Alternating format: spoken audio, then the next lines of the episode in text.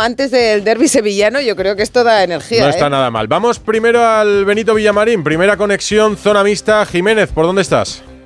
¿Qué tal? Muy buenas, Edu, eh, Rocío. Pues estoy en la zona mixta del Estadio Benito Villamarín y estoy aquí con eh, Borja Iglesias, con el Panda, que hoy ha vuelto a marcar. Había Hombre. ganas de gritar un gol eh, del futbolista gallego. Ya te escucha. Ha abierto la lata. Borja, muy buenas. ¿Qué tal? Buenas noches. Enhorabuena, qué buena noche. Gracias. Y da Sí, gusto irse a casa contentos después de un partido así. Pues sí, la verdad es que sí. Hemos tenido nuestros momentos durante el partido y bueno, contentos por la victoria. Y para un delantero que supone un gol después de tanto tiempo.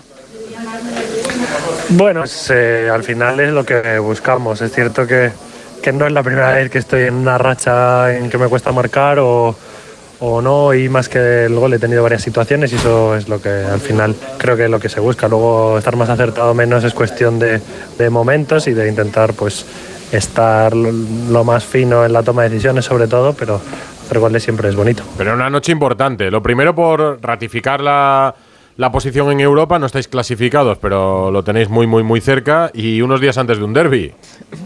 Sí, eh, bien, creo que la- lo- el tema de, de la clasificación pues era lo que nos preocupaba hoy, intentar mantener esa distancia y el liderato del grupo y luego pues intentar eh, conseguir cerrarlo en los próximos partidos, pero eh, a partir de mañana ya pensaremos en, en lo que viene el domingo. Hombre, ni un poquito habéis hablado ya en el vestuario del derby.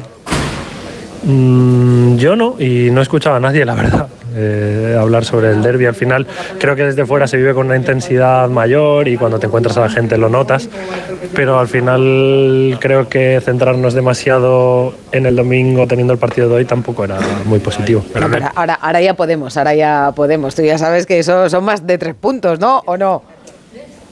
Sí, eh, por, por la importancia emocional que tiene. La- al final eh, creo que son partidos que, que son capaces de cambiar dinámicas, de cambiar estados eh, de los equipos y, y nosotros creo que llegamos en un buen momento y con ganas de pelearlo. Pero te noto el tono bajo, Borja. No sé si por no molestar al de al lado, que también esté haciendo una entrevista, o por.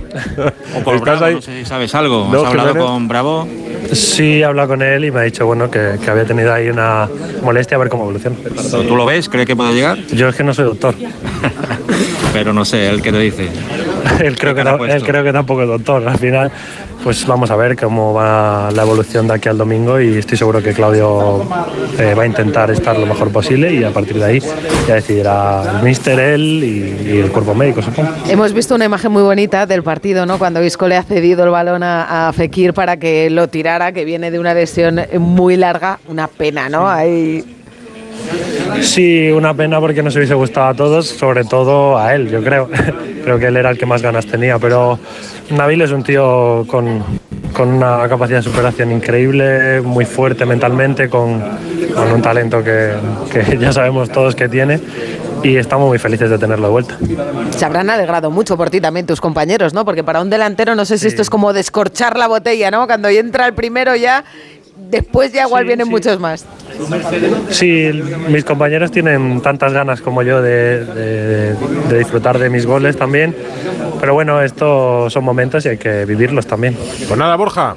eh, enhorabuena por el gol, por la victoria y suerte el fin de semana. Y muchas gracias Muchas por esta gracias charlita que nos ha encantado y nos alegramos Un mucho abrazo. de... Jiménez, ahora nos cuentas lo que dice